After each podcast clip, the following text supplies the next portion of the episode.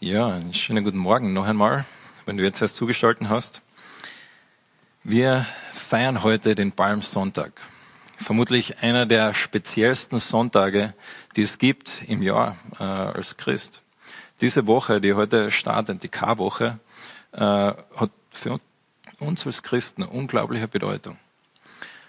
Und normalerweise ist die K-Woche diese Woche, wo man gemeinsam Zeit verbringt mit Familie und auch wir als Gemeinde äh, sind da gemeinsam zusammen und feiern das gemeinsam im gleichen Raum. Heute stehen wir vor einem leeren Saal und es ist alles anders.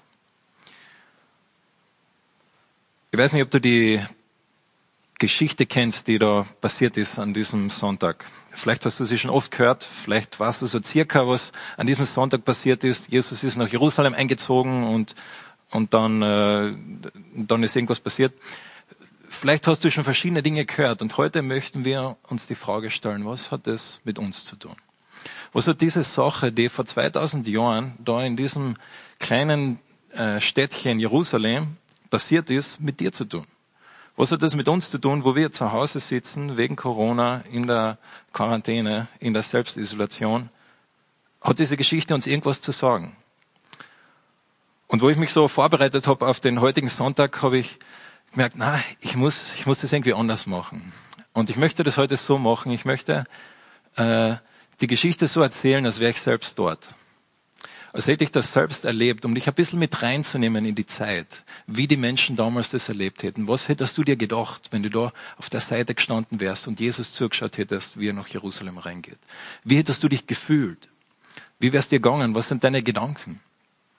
Und so ich möchte heute das quasi von der, äh, von der ersten Person, also erzählen, als wäre ich dort, äh, auch wenn das für dich vielleicht ein bisschen ungewohnt ist. Ich glaube, es ist echt hilfreich, um uns wirklich mitzunehmen in diese Geschichte. Und damit wir sehen, was auch wirklich geschrieben ist im Wort Gottes über diese Geschichte, könnt ihr Lukas aufschlagen. Wir finden diese Geschichte nämlich in allen vier Evangelien.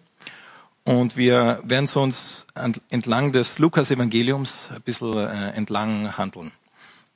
Also Lukas Kapitel 19, wenn du gerne mitschauen möchtest.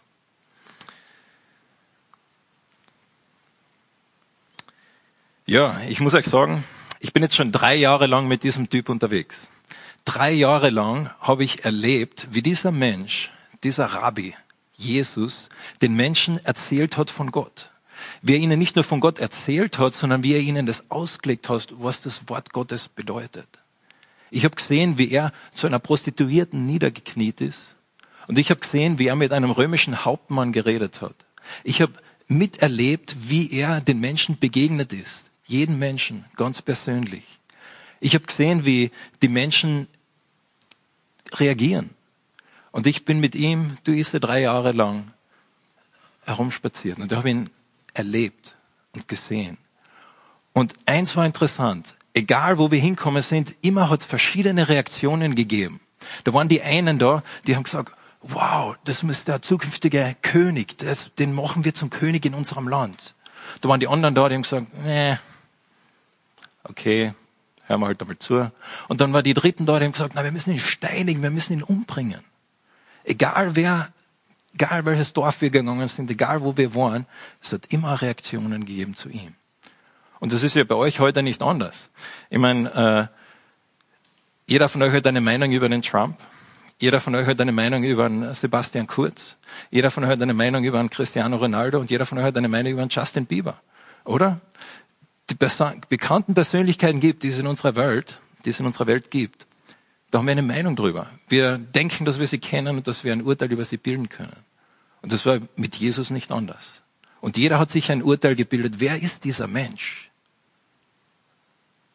Ah, du fragst mich, was mein Urteil war? Also ich, ich habe zu viel gesehen, als dass ich jetzt leugnen könnte, dass ich nicht glaube, dass er der versprochene Retter ist. Und weißt du, wir, wir Juden, wir warten schon seit Jahrtausenden auf einen Retter. Auf jemanden, der kommt und diese Welt wieder in Ordnung bringt. Und wir haben ein Wort für diesen Menschen, für diesen Typen. Das, ist das Wort das ist der Messias.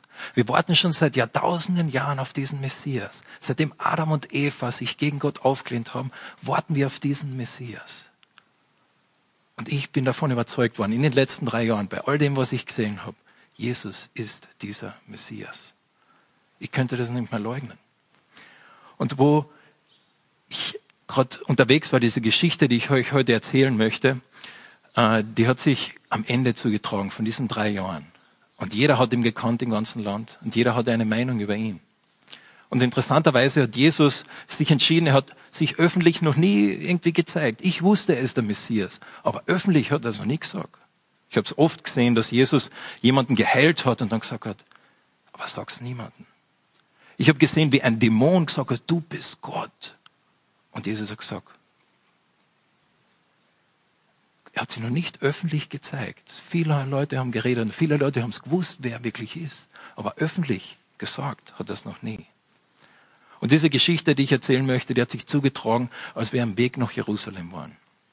Wir waren in Jerusalem und ich habe gerade so darüber nachgedacht, was so passiert ist in diesen letzten drei Jahren und wie verrückt es ist. Und wir waren am Weg nach Jerusalem, weißt du, weil dort war ein riesiges Fest.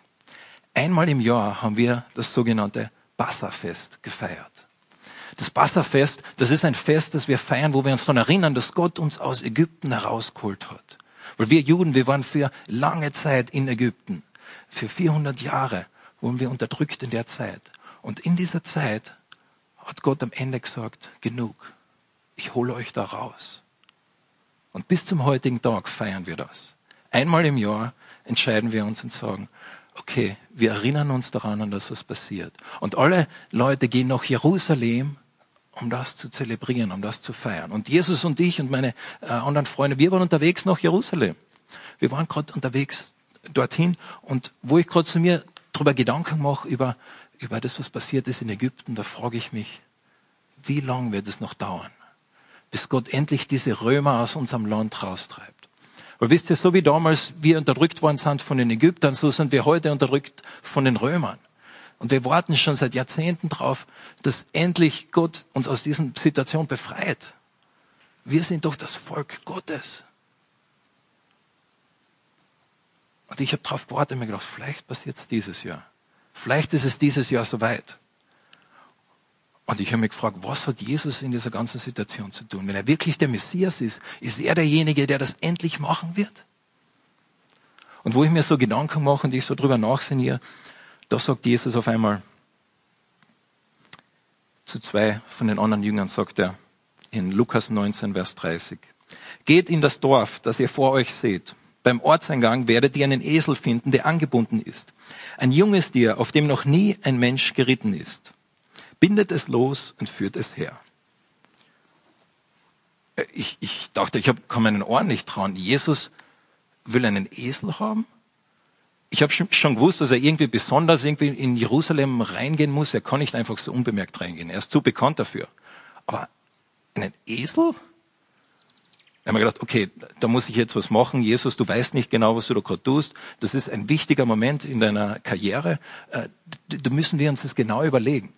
Und ich wollte gerade schon Richtung zu ihm gehen und dann redet Jesus weiter und sagt, und sollte euch jemand fragen, warum ihr es losbindet, dann antwortet, der Herr braucht es. Ich habe mir nur gedacht, Jesus, das geht dir nicht. Warum sollte der dir den Esel geben? Das wäre so, als würde jetzt bei dir zu Hause auf einmal die Türklinge läuten. Dann stehen zwei Männer vor der Tür und sie sagen, ah, Entschuldigung, äh, wir bräuchten bitte äh, euren Fernseher. Ja, genau den neuen Fernseher, den ihr noch gar nicht ausgepackt habt. Und wenn du dann berechtigt fragst, äh, wieso, warum? Dann sagen sie, ja, der Stefan Raab steht vor der Tür und der bräuchte bitte deinen Fernseher. Du würdest denken, warum soll ich dem einen Fernseher geben? Und so denke ich mir, haben mir damals gedacht, warum sollten diese Menschen äh, Jesus den Esel geben? Und ich die Jünger, ich sehe sie schon weggehen und dann kommen sie zurück und tatsächlich in Vers 32, da sehe ich, wie sie zurückkommen und ich sehe, wie, wie sie den Esel mitbringen. Und sie sagen, ja, es ist genauso passiert, Jesus, wie du gesagt hast. Da hat uns jemand gefragt, was macht sie mit dem Esel? Und wir haben gesagt, ja, Jesus braucht ihn. Und dann haben sie uns gegeben. Und so Jesus hat gewirkt in einer Art und Weise, immer gedacht, okay. Aber ich, ich wusste, mit diesem Esel ist ja schön, dass wir jetzt einen Esel haben, aber Jesus, du weißt noch immer nicht, was du tust. Wir, ich wollte zu ihm gehen und ihm das nochmal erklären, dass ein Esel vielleicht nicht das richtige Tier ist für ihn. Und so wollte ich gerade nach vorne gehen und dann auf einmal packt mich der Simon bei der Schulter. Ich schaue zurück und der Simon sagt, erinnerst du dich nicht? Ich sage, äh, an, an was will ich mich erinnern? Er sagt, Zachariah. Zachariah was? Die, die Prophetie. Auf einmal macht Klick. Und ich habe mich erinnert an etwas, was einer unserer großen Propheten geschrieben hat. Der hat nämlich geschrieben, dein König kommt zu dir, Jerusalem. Er ist sanftmütig und er reitet auf einem Esel, auf einem Fohlen, dem Jungen eines Esels. Eine Prophetie, dass eines Tages der König nach Jerusalem kommen wird, auf einem Esel. Wow vor meinen Augen. Auf einmal erfüllt sich der Prophetie. Ich habe es fast nicht glauben können. dass Jesus hat wohl gewusst, was er da macht. Aber verstehst du, was die Bedeutung von einem Esel in unserer Zeit überhaupt ist? Ich, ich habe so ein bisschen das Gefühl, du, du kennst dich mehr mit Drahteseln aus wie mit wirklichen Eseln. Und so, ich, ich möchte das kurz erklären. Äh, verstehst du, bei uns damals war es so ein richtiger König, der, wenn er in einen von einer großen Schlacht zurückgekommen ist oder von einer großen Errungenschaft, dann ist er auf einem Pferd gekommen. Und diesem Pferd hat es einen großen, bombösen Einzug gegeben in, in diese Stadt, zum Beispiel der römische Kaiser nach Rom. Und dieser Einzug, da war natürlich eine Stimmung da. Und der Kaiser hat seinen Status ausgedrückt durch das Tier, auf dem er geritten ist. Aber das ist ja bei euch nicht anders. Pferde sind ja majestätische Tiere. Das haben die, die Leute durch die Jahrhunderte durchgemacht. Zum Beispiel 2019 hat der Kim Jong-un sich ein Foto veröffentlichen lassen, wo er auf einem majestätischen Pferd sitzt. Oder wenn man ein bisschen weiter zurückgeht, der Franz Josef hat 1876 hat er bei seinem Krönungsritt in Budapest hat er sich auf einem majestätischen Pferd äh, krönen lassen. Oder noch weiter zurück, der erste Monarch äh, der Habsburger, der Friedrich der, der Dritte, vom großen Pferd. Oder einer der römischen Kaiser, Marcus Aurelius. So Pferde haben eine große Bedeutung. Aber Pferd ist nicht nur ein Tier, das Status ausdrückt, sondern Pferd ist eben auch das Tier, das ein Kaiser verwendet, das ein, ein, ein Anführer verwendet, wenn er zurückkommt von einer Schlacht. Und ein Esel ist jetzt gar nicht unbedingt ein Tier, das von einem König oder einem äh, König nicht würdig wäre, dass Saul zum Beispiel, einer unserer großen Vorfahren der Könige, er ist auf einem Esel nach Jerusalem geritten. So ein Esel ist nicht unbedingt unwürdig, aber ein Esel ist ein Tier des Friedens. Ein Esel ist ein Tier, das man nur verwendet, wenn man nicht äh, in einer Schlacht oder irgendeiner Errungenschaft äh, involviert ist. So wie der Saul damals, der nach Jerusalem gekommen ist zur Einweihung des Tempels. Und so kommt Jesus auf einem Esel. Und so was ich damit erklären will, das hat Bedeutung. Und der Zachariah selbst, der sagt das auch. Wenn du die nächsten Vers dir anschaust, von dieser gleichen Prophetie, da steht, er wird die Streitwagen aus Ephraim ausrotten und die Pferde aus Jerusalem. Und den Kriegsbogen sollen zerbrechen werden und er wird den Völkern Frieden geben. Und seine Herrschaft wird reichen von einem Meer bis zum anderen und vom Strom bis an die Enden der Erde die Herrschaft von diesem kommenden König, von diesem Messias, wird eine Herrschaft des Friedens sein. Und als Jesus da einmarschiert ist, hat er das gesagt. Er hat gesagt, ich reite ein auf einem Esel, nicht auf einem Pferd. Ich komme in Frieden. Ich komme zur Hauptstadt meines Reiches und ich komme, um Frieden zu bringen. Natürlich, das habe ich damals auch noch nicht alles verstanden, keine Sorge. Aber dann im Nachhinein ist man, ist man oft schlauer. Ich weiß nicht, ob das dir auch manchmal so geht, dass du im Nachhinein mehr verstehst. Du denkst dir, ach Gott, warum hast du in dieser Situation nicht so gewirkt? Warum habe ich diesen Job nicht bekommen? Warum ist das nicht passiert? Wir versuchen schon so lange ein Kind zu bekommen. Gott, wieso hat das nicht funktioniert mit dieser Freundschaft? Und dann im Nachhinein, vielleicht, nicht immer, aber vielleicht siehst du, wie Gott geführt hat und warum er geführt hat und wie er geführt hat. Und so war das für mich auch damals, dass Jesus im Frieden gekommen ist, habe ich nicht gleich kapiert. Aber im Nachhinein, wenn ich dann nochmal drüber nachlese, was in dieser Geschichte steht und was der Zachariah gesagt hat, dann sehe ich das. Siehst du's? Und als ich da so drüber nachdenke und, und, und weiterspaziere, ähm, erreichen wir das nächste, den nächsten Abschnitt. Und so während wir nun unseren Weg fortsetzten, bereiteten die Leute ihre Mäntel auf der Straße aus. Und als Jesus das Wegstück erreichte, das vom Ölberg zur Stadt hinunterführte, brach die ganze Schar der Jünger in Freudenrufe aus. Mit lauter Stimme priesen sie Gott für all die Wunder, die sie miterlebt haben. Wow, die Stimmung, die da damals da war. Kannst du dir das vorstellen? Das ist vielleicht so, wie wenn der, dein Lieblingsfußballverein endlich die Champions League Finale macht und dann sie laufen gerade ein im Finale. Das ganze Stadion vibriert. Die Spannung, du kannst sie wirklich spüren in der Luft. Und so war das damals, als Jesus, als wir mit Jesus da diesen Ölberg herunterspaziert sind. Du hast es gespürt. Die Leute waren begeistert. Und sie haben Mäntel genommen und sie vor Jesus hingelegt. Und nicht nur Mäntel, sondern sie haben auch Palmzweige genommen und diese Palmzweige, und wir haben so ähnliche Palmzweige, diese Palmzweige gewedelt und auch vor ihm hingelegt. Vielleicht, vielleicht kennst du die, äh, die, die Bedeutung von Palmzweigen. Aber falls du sie nicht kennst, weißt du, in, in unserer Geschichte als Juden, vor 150 Jahren waren wir auch sehr stark äh, unterdrückt. Damals waren es nicht die Römer, sondern die Griechen. Und da hat es einen besonderen Griechen gegeben und der war extrem. Und der hat unseren Tempel entweiht, der hat dort Schweine geschlachtet und der hat dort in diesem Tempel, äh, hat er den, den Zeus geweiht. Das unglaubliche Dinge, die uns Juden wirklich nahe gehen. Und dann ist aber eine Familie gekommen, das war die Familie der Makkabäer. Und diese Familie, die hat sich aufgelehnt gegen diese Griechen. Und als diese Familie dann die Griechen besiegt hatten, sind sie auch eingezogen in Jerusalem auf Pferden. Und als die Leute sie begrüßt haben, haben sie Palmzweige genommen und sie ihnen zugewunken und sie hingelegt. Genau gleich wie heute bei Jesus. Und das war im Hinterkopf von mir und ich bin mir sicher, das war im Hinterkopf von den Leuten. Jetzt kommt dieser Jesus und jetzt wird er endlich diese Römer besiegen. Jetzt wird endlich diese Zeit vorbei sein, wo wir von diesen Römern unterdrückt sind. Und wir hatten alle unsere Ideen, was passieren wird, wenn Jesus endlich der König wird, König gekrönt wird. Und als ich so drüber nachdachte und weitergang, und wir sind da diesen Ölberg hinuntergegangen, ich habe das vorher äh, kurz erwähnt, wir sind da runtergegangen, ich so das da beim, beim Einser, diesen Ölberg, der ist direkt neben der alten Stadt, wo der Zweier ist. Und da ist mir noch ein weiterer Text eingefallen vom, vom Sacharja.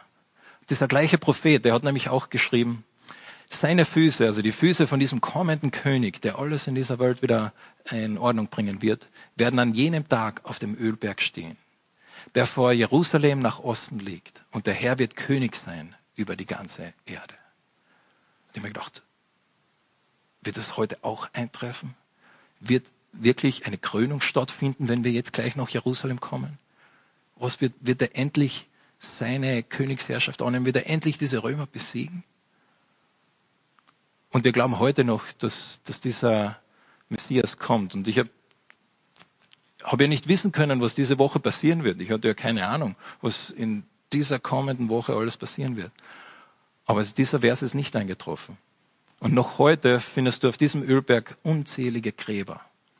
Gräber, weil die, wir Juden uns dort begraben lassen, weil wir wissen, es kommt eines Tages der Messias. Und wenn er kommt, dann wollen wir ganz vorne sein. Ob das eine gute Idee ist oder nicht, sei dahingestellt. Aber das machen wir, diese Bedeutung ist noch da. Dieser Vers vom Sacharja ist nicht eingetroffen, der andere schon.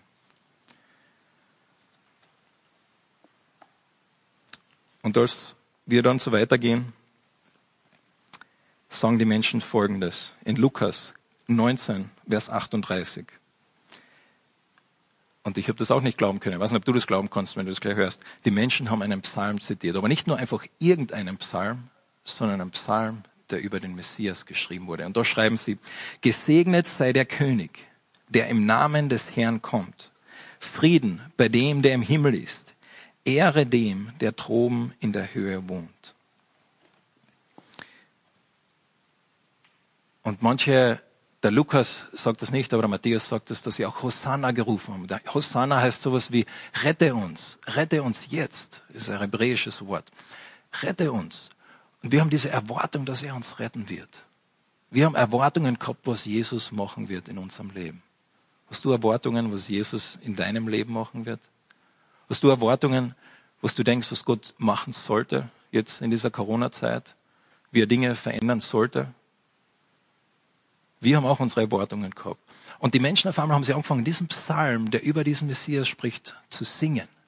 Und es war eine Stimmung, ich sag's euch, wie in einem KC-Spiel, da wo es richtig rundgegangen ist. Das war eine Stimmung wie im Wimbledon-Finale. Das war eine Stimmung, das war gewaltig.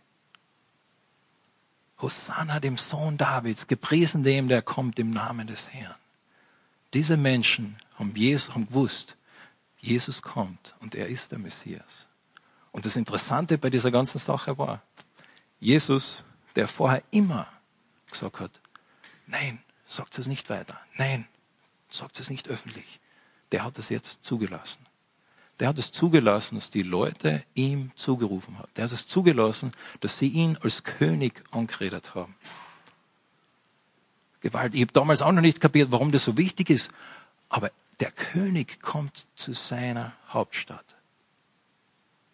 Und was passiert? Wie gesagt, ich habe nicht wissen können, was in dieser folgenden Woche alles passieren wird. Aber er kommt. Und das möchte ich euch hier heute eben erzählen. Und er kommt, wie der Lukas sagt, er kommt, um Frieden zu bringen.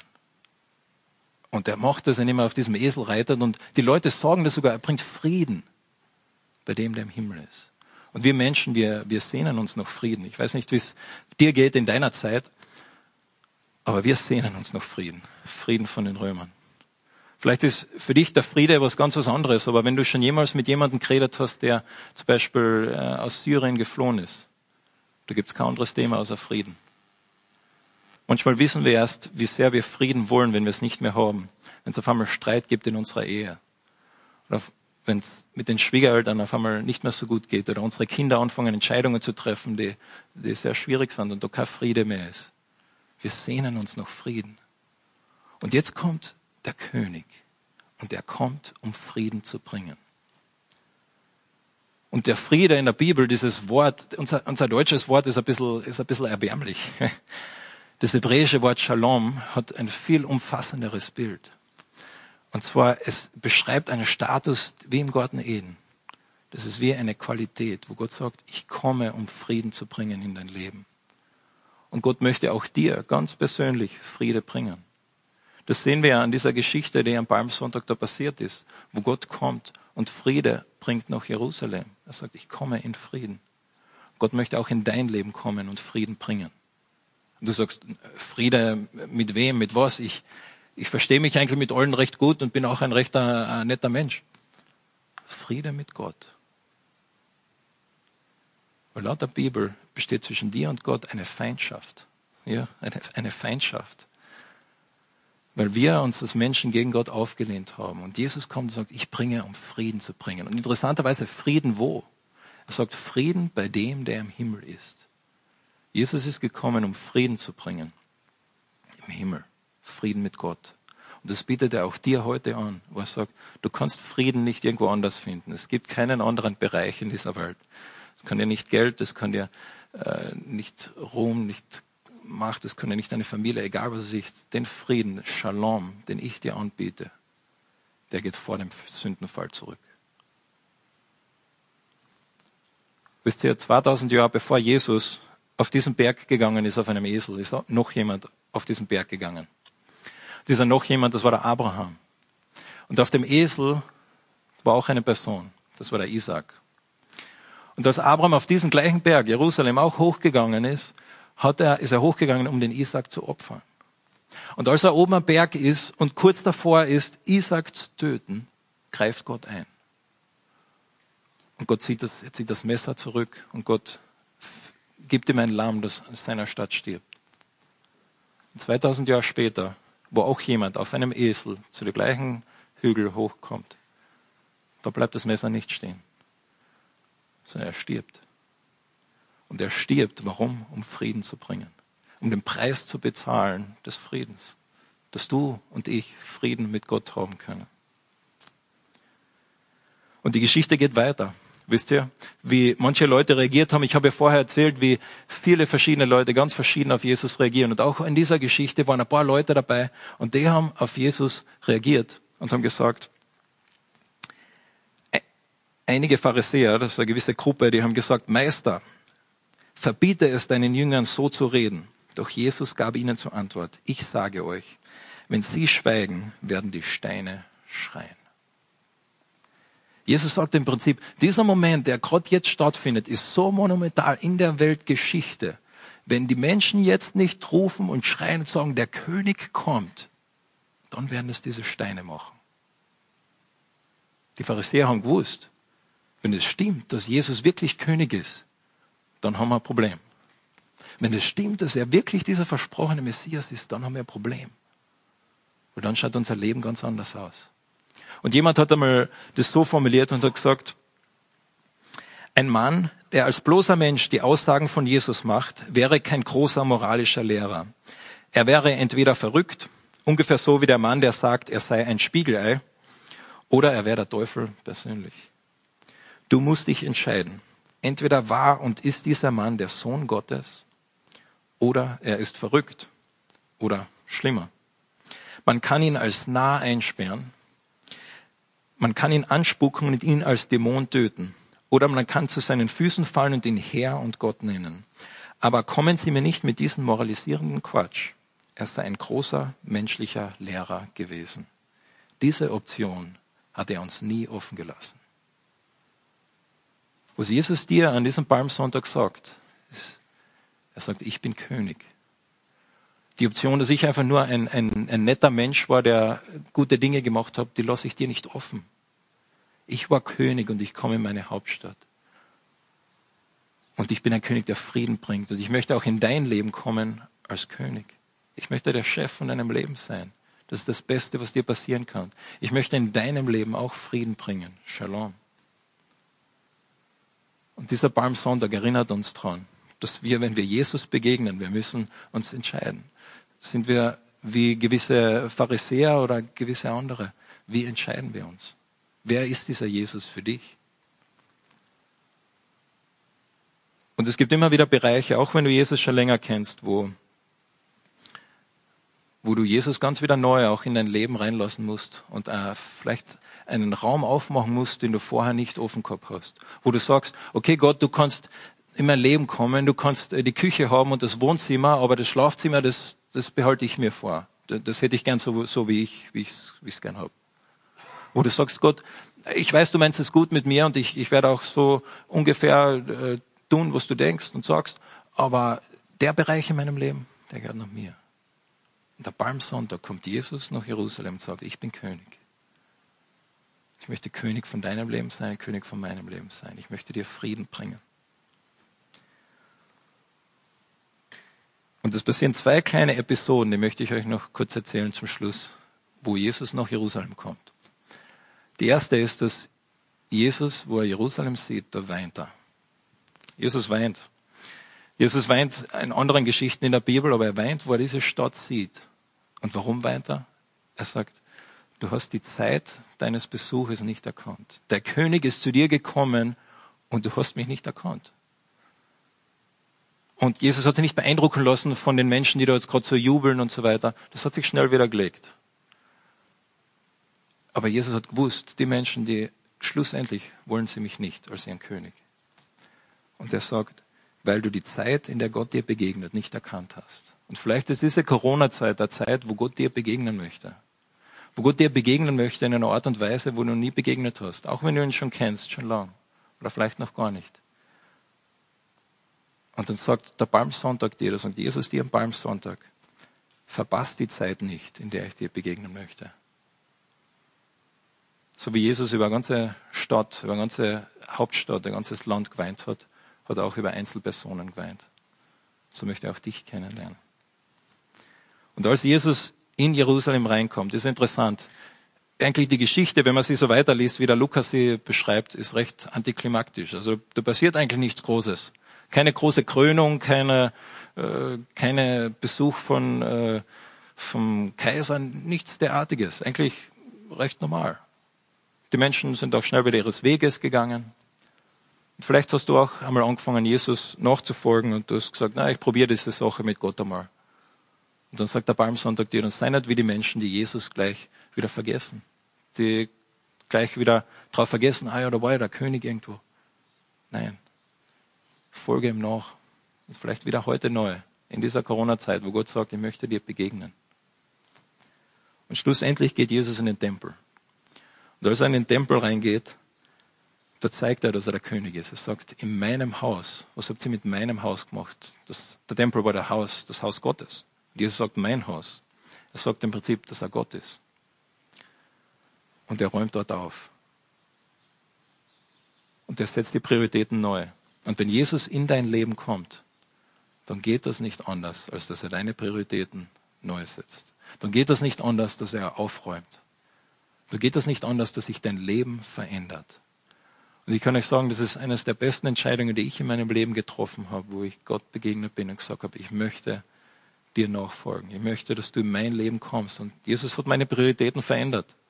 Mein Leben schaut ganz anders aus. Ich bin noch immer der gleiche Raffi. Aber Jesus hat mich verändert, hat mein Leben verändert. Und so an diesem Palmsonntag möchte Jesus dir sagen, ich bin König. An mir scheiden sich die Geister, wie wir in Deutsch sagen. Wir müssen uns entscheiden, wenn wir diesem Jesus begegnen, wer war er? War er Gott? Und wenn er Gott war, dann hat es wirklich Auswirkungen. Dann hat es Auswirkungen auf dich und mich. Und Jesus sagt an diesem Palmsonntag zu dir, ich möchte dir Frieden bringen, möchte Shalom bringen. Ich habe Frieden mit Gott im Himmel gemacht. Ich möchte, dass du auch diesen Frieden mit Gott hast. Lass uns noch beten. Jesus Christus, ich sage dir danke für dein Wort. Ich sage dir danke für das, was passiert ist an diesem Palmsonntag, wo du als König in deine Stadt eingezogen bist.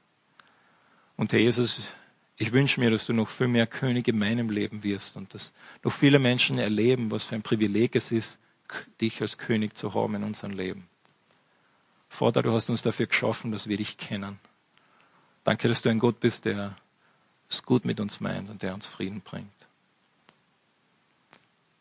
Amen.